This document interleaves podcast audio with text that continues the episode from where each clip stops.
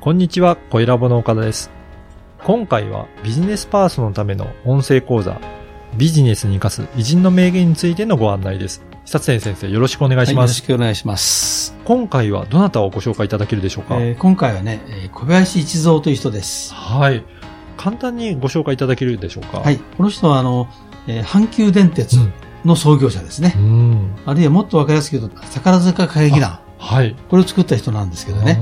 私鉄経営のモデルを作った人で、この阪急電鉄を作ったことがですね、日本のあらゆるほとんどの施設のモデルになったと言われている。うん。まあ、そういう人なんですね。そうですね。で、本編の方でお話しいただきましたが、サラリーマン経験があるということで、いろんなあの言葉も、サラリーマンにとっても身に染みるような名言がいくつもあるということでご紹介いただきました。まあ、名言の方向ですよねうん。で、名言の方向ということは何かというと人間通だということなんですね。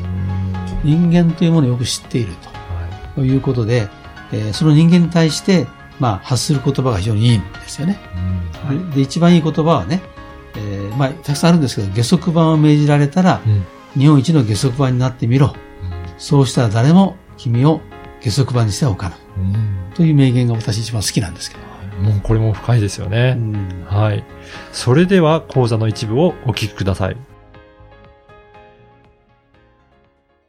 あの、NHK のね、はいあの朝の連ドラで、うん。えー吉本興業についてやってましたよね。ああ、はい。あの時の、まあ、主人公の友達がいましたよね。はい。あれが小林一三なんですね。そうなんですね。はい。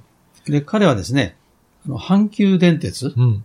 えー大阪で一番大きいでしょうかね、うん。の創業者。それから宝塚歌劇団の創業者。はい。ということで非常に有名な方なんですね。はい。で、あの、彼はですね、私鉄経営ね。うん。あの、私鉄経営のモデルを作った人なんですね。そうなんですね。あの、もともと、例えば大阪のね、はいあの、市内からう、ん。えー、美濃区っていうところまでね、うん。線を引くんですけどね。はい。その沿線を住宅にして、はい。ね。そして、沿線にですね、例えば動物園を作ったり、うん。ね、美濃に動物園、うん。宝塚に宝塚新温泉、はい。それから、後に宝塚歌劇団を作うり、ね最後はね、あの、ターミナルデパートを作るわけです。これ今でも大体同じですよね。そうですね。京王電鉄もそうですね。はい。ト。デパートがありますよね。あれをね、あの、モデルを作ってそれをみんなが真似をしたっていう人なんですよ。そうなんですね。じゃあ日本のそういったうん鉄道とか街のその営みっていうのは、この小林そうです一三が、はいあ設計されたっていうことなん私ですね。鉄経営モデルの原型を作った。田園都市線？あれもそうですね。はい。さあ、そうですね。ええへえ全部そうなんですよ。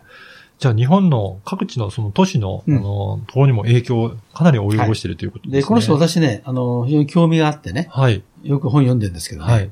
一蔵っていうでしょ。はい。1月3日生まれなんですよ。あ、それでそのままお名前が一で蔵私1月に3日生まれなんあ、ですよ。そうなんですね。だからね、親しい感じててね、はい。あの、この人のことをよく研究してるんですよ。ああ、そういうなんかご縁もあるんですね。うんはいそうですね。はい。えっ、と、どういった、あのーはいところでお生まれになったとか、そういった経歴うんはいはいもぜひご紹介いただければと思いますが。うん山梨県のね、うん。今でいう韮崎市なんですうよ。ん。あの、この前、韮崎に行ってみたんですけどね。はい。あの、それはなぜかというと、大村聡先生、はい。ノーベル賞を取りましたよね。はい。あの人のね、あの美術館があるんですあよ。あ、はい。で、大村聡さんは、はい。あの、細菌学をやっててね、うん。2億人の目を救ったっていううん人なん人なんですけどね。はい。一方でね、あの若い頃からあのお金が貯まるとね、美術品を買うんですよ。趣味で。うん。で、だんだんだんだんそれが高じてね、はい。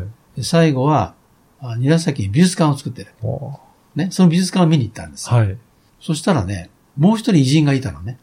はい。それは小林実夫だったんですよ。ああ。韮崎にその二人の偉人がいたということでね、ああの、詳しく見たんですけどね。うんで、この人はね、あの、経歴を見るとね、はい。まずね、これ慶応を出てるわけね。うん。で、慶応を出た上でね、えー34歳までね、うん。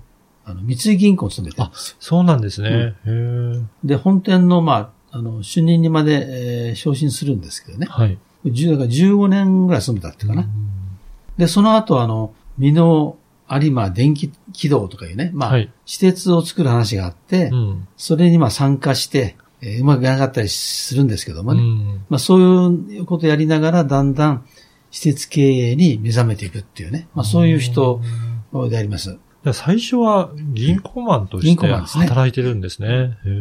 で、途中でね、あの、やりながら、まあ、沿線の開発をやっていこうということでね、うん。えーやった人なんですよ。はい。で、まあこの人はね、私の見たところね、まあサラリーマンやったからね、うん。それからトップになってるでしょ。うん。非常にね、仕事道というかね、うん。それが非常にいいんですよ。いかがだったでしょうか？このビジネスに活かす偉人の名言は約20分から30分ぐらいの音声講座で偉人の名言の解説やビジネスに活かすヒント、あとはおすすめの書籍や偉人間の紹介もしています。で毎週月曜日に久常先生のこの音声講座がメールでお届けいたします。で会費は月額2000円ですので、1ヶ月で4回も久常先生のビジネス講座を受講できるので、まあ、大変お得な値段となっておりますね。ぜひ会員になっていただければと思います。で、さらに会員の方には、このビジネスに生かす偉人の名言専用の Facebook グループへの参加が可能となりますので、ぜひ会員同士の交流はもちろん、先生への質問も直接いただけるバンドとなっておりますので、参加いただければと思います。詳しくは説明文にある番組サイトの URL からチェックしていただければと思います。そしてなんと、今お申し込みいただけると、2回分が無料で聞けるキャンペーンを実施しています。こちらも URL からお申し込みいただければと思います。久瀬先生、最後にポッドキャストリスナーに向けてメッセージをお願いします。はい、それでは音声講座でお会いしましょう。